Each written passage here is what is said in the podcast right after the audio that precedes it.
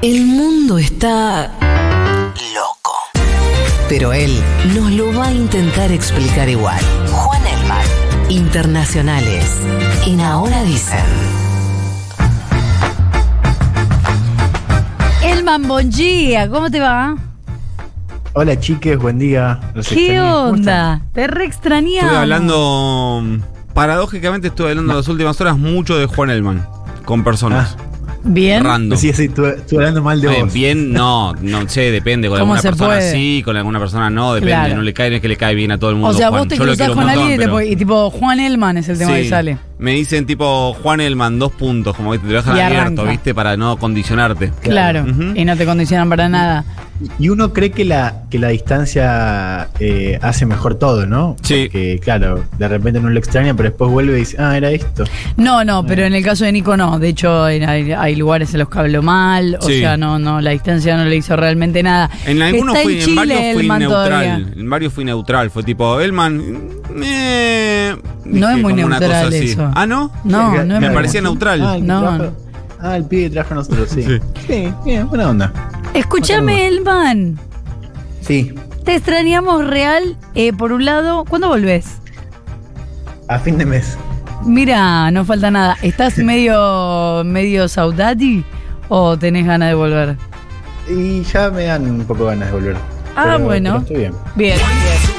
Sí, sí, Bueno. andás a ver la joda que pegó ahí. Sí. Bueno, Elman, ¿de qué vamos a hablar hoy?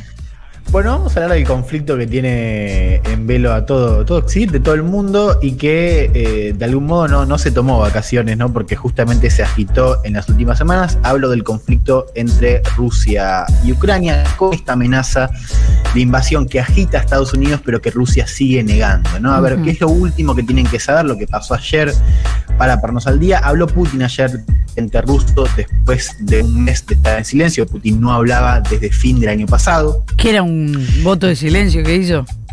Puede ser. No, es- me parece que es parte también de la estrategia de Putin. A ver, el Kremlin hablaba con eh, eh, su portavoz mediante comunicados, pero no había hablado personalmente Vladimir Putin.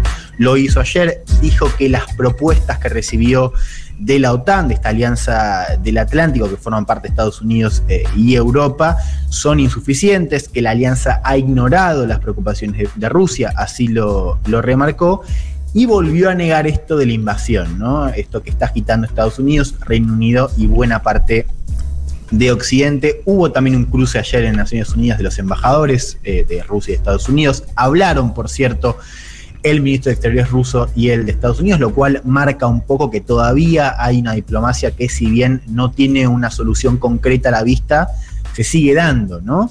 Eh, de manera bilateral. A ver, ¿de qué propuestas habla Putin? Para entender un poco cómo llegamos a donde estamos hoy. A ver, Putin está hablando de un documento que no se hizo público, pero que, al que han tenido alguno, acceso eh, algunos medios, un documento entregado desde la alianza hacia eh, Rusia, donde, eh, según dicen estos medios, la alianza se compromete a limitar los ejercicios militares cerca de la frontera de Rusia. Dice también de alguna fe que está dispuesto a establecer mecanismos de confianza, de transparencia respecto a las operaciones de la alianza, en sobre todo el flanco este, y habla también de eh, bueno, acuerdos de controles de armamento. Eso es un poco lo que venía ofreciendo la OTAN, lo que Putin consideró ayer que es insuficiente, si bien todavía no hay una respuesta formal. Claro, eso la, la pregunta sería: ¿qué sería suficiente para la Federación. Rusa? Vamos a eso. ¿Qué pide Rusia? Rusia está pidiendo ya desde hace tiempo, desde antes eh, de fin de año, el compromiso de la OTAN de que no se va a seguir expandiendo, es de que no va a incorporar más países a la alianza, sobre todo Ucrania y Georgia. Esa es, en términos oficiales, la principal preocupación de Rusia. Este punto es interesante porque, eh, y ahí empezamos a entender por qué en algún sentido es un callejón sin salida. ¿Por qué? Porque lo cierto es que la alianza hoy está muy lejos de incorporar a Ucrania. Ajá. Eso es, fue una promesa que se hizo en 2008 que nunca ha tenido ni siquiera, nunca se ha acercado a concretarse. Pero esto que pide Putin, que es que se diga públicamente, es decir, como renunciar públicamente a esa expansión, eso también está muy lejos de pasar. Porque ni Estados Unidos ni la OTAN como alianza lo pueden hacer. ¿Y por qué sería- aparece hoy ese pedido, esa demanda? Bueno, lo que dice Putin es que desde la expansión de la OTAN desde el 97, que es otra de las, de las propuestas, de las eh, preocupaciones, Putin lo que dice es que quiere que se desmonte la infraestructura militar eh, que se dio después del 97, que es el último acuerdo entre la OTAN y Rusia. Bueno, que es una amenaza a su frontera, que los ejércitos militares que están dando en la zona es, eh, bueno, no solamente una amenaza porque si uno mira la, el, el mapa, Putin aparece casi cercado, digamos, Rusia aparece casi cercado por la expansión de la OTAN después del 97, sino también estos juegos bruscos que él dice, bueno, es una, una, amenaza a nuestra soberanía, ¿no? Después hay algo eh, que por supuesto es parte del conflicto, que Putin no lo dice públicamente, que es que Putin considera a Ucrania eh, como un país que todavía debería estar bajo la influencia Mm, rusa, digamos. sí. ¿no? O sea, Rusia considera que, y esto es una constante del conflicto desde hace varios años, Rusia, eh, Putin considera que el acercamiento de Ucrania al eje más occidental, tanto en términos militares como con OTAN, como en términos económicos y políticos, como la Unión Europea, bueno, es una amenaza. ¿eh? Eh, no es algo deseable. Mm. De ver, hecho, ¿cuál hay una, perdón, Sí. Juan, hay una óptica que se pierde cuando vos, eh, eh, no vos puntualmente, digo, con las personas entienden o miran la, el- la- la historia de Rusia, eh, olvidándose de lo que fue eh, la Guerra Fría, la caída del muro. Recordemos que no, no quiero decir el número exacto, pero no me acuerdo si eran entre 12 y 14 países que formaban parte de la ex Unión Soviética que después de la caída de eh, el muro se perdieron. O sea, Rusia tiene eso fresco todavía en su historia. Es como, Mm. che, pará, ya nos dividieron en 12. Mm, totalmente, y es, y es el gran lente para entender eh, a Rusia en general, pero sobre todo a Rusia de Putin, ¿no? Que, a diferencia de administraciones previas, digo, después de la caída del muro, bueno, tiene este, este deseo, esta vocación de que Rusia eh, vuelva a las grandes ligas, ¿no? Si es que no lo está, Para decirlo de alguna manera. A ver, el contexto también para entender eh, el conflicto más allá de estos últimos meses, o al menos cómo llegamos a esto en, términos de algunos pasos concretos. A ver, nosotros sabíamos que hace varios meses el Kremlin venía aumentando el despliegue de tropas en la frontera con cerca de 100.000 hombres, ¿no? Esto fue casi repentino. Ahí empiezan a sonar ala- alarmas en Europa y Ucrania, sobre todo. Y después aparecen, ¿se acuerdan estos? Claro, aparece hace un montón, pero empiezan a aparecer estos acuerdos de inteligencia filtrados por prensa de Estados Unidos diciendo que Estados Unidos cree que Rusia va a invadir Ucrania Sí. a más tardar eh, en los primeros meses de 2022. Filtrados. Y, estoy haciendo ¿Cómo? comillas en el aire. Digo, ¿Cómo? filtrados. Filtrados, Sí, claro. claro. ¿no? Filtrados, a no saber cómo llegaron ahí. Sí, de casual, muy de casualidad. De casualidad. Y ahí es cuando empieza la narrativa de, de la invasión, que insisto, eh, Rusia niega. Pero ¿qué pasa ahora? Eh, no es solamente Rusia que está negando la invasión, es también Ucrania. Ucrania lo que está diciendo el presidente Zelensky, que si bien sigue diciendo que hay, hay mucho peligro, Zelensky se está cruzando con, con, por ejemplo, Biden o con Boris Johnson, el primer ministro de Reino Unido, porque le quiere bajar un poco el precio. Dice, no es una invasión inminente. ¿Por qué? Bueno, porque sabe que estas alarmas provocan el pánico, eh, sobre todo en la capital ucraniana. Y quiere decirle a su gente, bueno, eh, sí, por supuesto, no, no, nos, no nos gusta que haya tantos hombres en la frontera, pero esto que dicen en Estados Unidos tampoco están así, dice, Claro. dice el presidente ucraniano. Es También Kiev, dice algo que la también- capital, ¿no? sí. ¿Cómo? Kiev, Kiev, exactamente. Que ayuda también a entender algo, eh, este, este discurso de- del presidente ucraniano, que es parte de- del contexto, que es, dice, nosotros ya estamos en guerra, ¿no? O sea, no es que la guerra va a venir, nosotros ya estamos en guerra hace ocho años. Recordemos, hay un conflicto separatista en el este del país desde 2014. 2014 es un año muy importante porque es el año en el cual Ucrania consolida su acercamiento eh, a Occidente, o sea, rompe un poco este vínculo con, con el gobierno ruso. Eh, ahí se da la, anexión a Crimea por parte de Rusia y estalla este conflicto en dos provincias del este ucraniano, que es un conflicto que formalmente Rusia dice que no pelea, porque dice nosotros no estamos mandando, nosotros no, peleamos ahí, pero claro, ¿qué es lo que pasa? Están apoyando, Rusia apoya informalmente, o, digo, pero con, con armamento, con asistencia militar, a eh, las tropas separatistas del este. Lo que dice Rusia es esto es una guerra civil. Lo que dice Ucrania es Rusia está, eh, de alguna manera indirectamente, está peleando contra nosotros en. Ujú. Y ese es el conflicto que Zelensky está eh, desde 2014 y que por supuesto ahora ha tenido mucha relevancia porque también es parte ¿no? de este conflicto entre Ru- Rusia y Ucrania.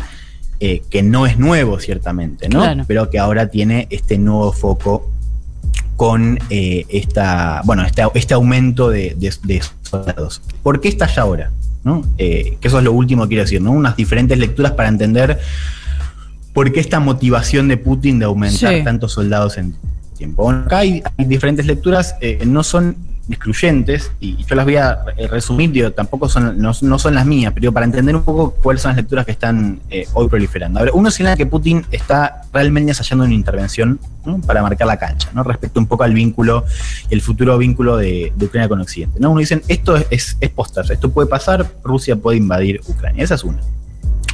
Otros dicen que Putin lo que está haciendo es más bien agitar este fantasma de la amenaza, ¿no? Y forzar a que la OTAN, pero sobre todo Estados Unidos, tome en cuenta sus preocupaciones y se siente con Putin en la mesa, lo cual eso ya es una victoria parcial. Y también logre algunas concesiones respecto a las operaciones de la OTAN en el este, ¿no? Esa es una segunda lectura.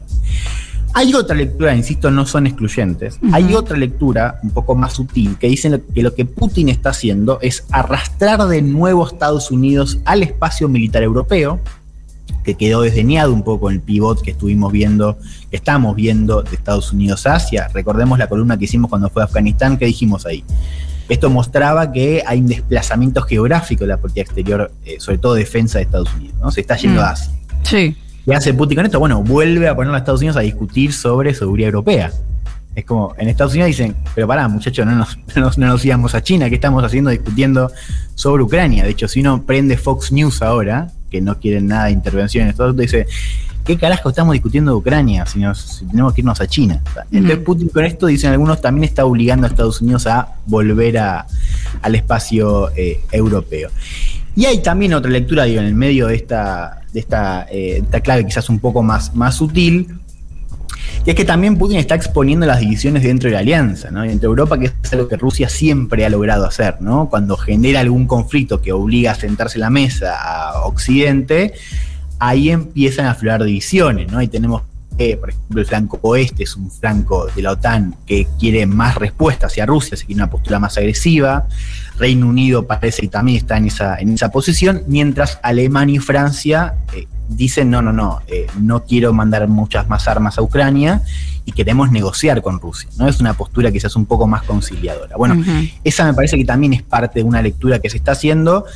Eh, hoy la verdad es que, estamos esperando también a, ver qué pasa. Es un conflicto que en general produce ¿no? muchas interpretaciones, pero estas son en general las, principales eh, lecturas que se están haciendo. Eh, miraría algunas cosas y con esto cierro. Bueno, primero las, negociaciones eh, que, se están dando con, con vías y por supuesto van a ser eh, importantes. La posibilidad de sanciones, que hoy digo, es como la salida más fácil, un poco lo que se está discutiendo a nivel occidental, esto de bueno, sanciones muy duras contra Rusia, así como hubo en 2014. digo, eso es parte, por supuesto, de la discusión. Y por último, el tiempo, ¿no? Yo creo esto me parece eh, importante, ¿no? O Putin lo sabemos, es un tiempista, digo, sabe jugar con, no solamente con los tiempos, sino con la tensión, ¿no? Y los miedos y expectativas de Occidente. ¿Y por qué digo esto? Porque esto eh, no necesariamente tiene que definirse ya. Entonces, podemos tener esta situación prolongada. Y algunos dicen, no, esto va a venir ya, pero algunos dicen, ojo, porque esta situación de amenaza en la frontera, bueno, puede durar tiempo. Sobre todo para Putin, porque cualquier otro presidente de cualquier otro país que a lo mejor, bueno, tiene que resolver más o menos, o se lo deja al siguiente, qué sé yo, pero Putin tiene todo el tiempo del mundo. Putin o sea, no tiene ese problema, Claro. digamos, para decirlo. Hay elecciones 2024, pero yo apuesto a que va a ganar. Es posible. Eh, sí, es posible, es posible. Bueno, Juan Elman entonces nos cuenta la rosca que se está viviendo por ¿Cuándo esas vuelve zonas. Elman acá al piso entonces? Y fin de mes dijo. Fin de mes, ok. Bueno. Que viste, Sí, este mes es más corto, ¿no? Es como enero. Es verdad, ten- tenés razón Este ahí. mes pasa rápido, pasa Sí. rápido. Tampoco sé si pasa rápido porque fíjate, lleva dos días y ya. No, mira esta carita. 2 de febrero. es. No, no puedo no, más. durísimo todo. No, no, no. Pero bueno, vení. Elman, Sí, sí, voy. Llevo alfajores. te, eso, te esperamos con todo lo que sean regalos Sí. chilenos, pero nos vemos la semana que viene. Pisco. Un abrazo. Te mando un besito. Diez minutos para las 8 de la mañana.